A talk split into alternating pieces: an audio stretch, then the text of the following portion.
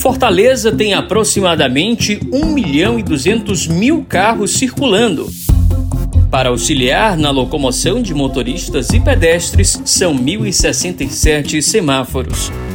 Além da organização e fluidez, os equipamentos são uma importante ferramenta para prevenir acidentes e proteger a vida das pessoas. Para o engenheiro de transporte e pesquisador da Universidade Federal do Ceará, Flávio Cunto, para o tamanho da cidade, uma rede semafórica com essa extensão é imprescindível.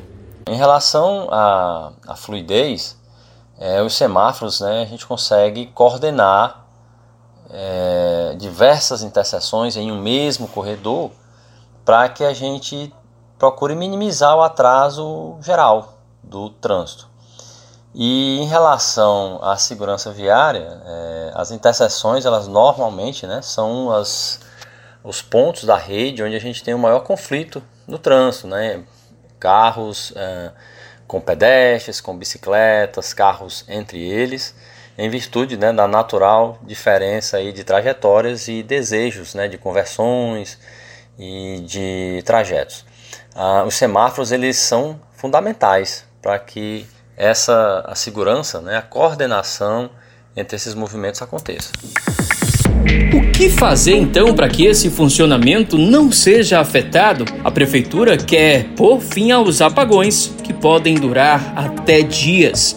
A modernização e a ampliação está no escopo do poder público. Para 2023, a expectativa de investimento é de 33 milhões de reais. Atualmente, pouco mais da metade da rede é de semáforos inteligentes, ou seja, controlados em tempo real e com a identificação de problemas na hora em que acontecem. A ideia é atingir 100% dos equipamentos. Para Flávio Cunto, alcançar esse objetivo pode ser bastante benéfico. O que se tem procurado hoje é a detecção em tempo real da demanda. Ao invés de a gente utilizar série histórica, né, fluxos veiculares contados no passado, a gente observa naquele momento, né, a demanda pelo, por uma determinada interseção naquele momento e os semáforos eles ajustam é, a quantidade verde né, suficiente para a passagem precisa daquela quantidade que acabou de chegar no vermelho anterior.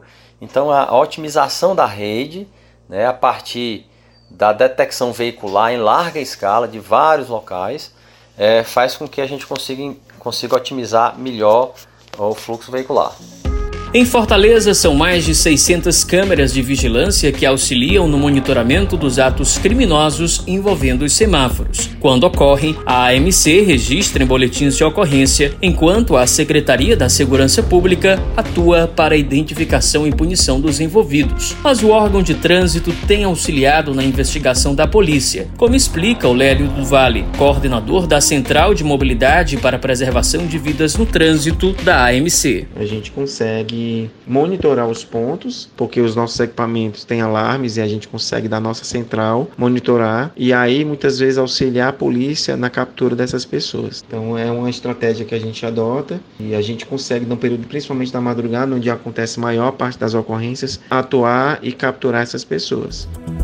O intuito de criminosos é vender o cobre dos fios no comércio ilegal de compra e venda de sucata. Combater esse tipo de crime é um desafio das autoridades. Uma das medidas tomadas pela AMC é substituir parte do cabeamento por fios de alumínio. Com isso, tornar o material menos rentável para os criminosos, segundo Lélio do Vale. Para resolver um problema que é de segurança pública, a gente está mudando o tipo de material para um material que é de menor interesse econômico que é o alumínio. Então a gente tem mudado o tipo de material de cabos, né, de semafóricos, para que essas pessoas que cometem esse tipo de delito, eles não encontrem um retorno financeiro que eles almejam, né?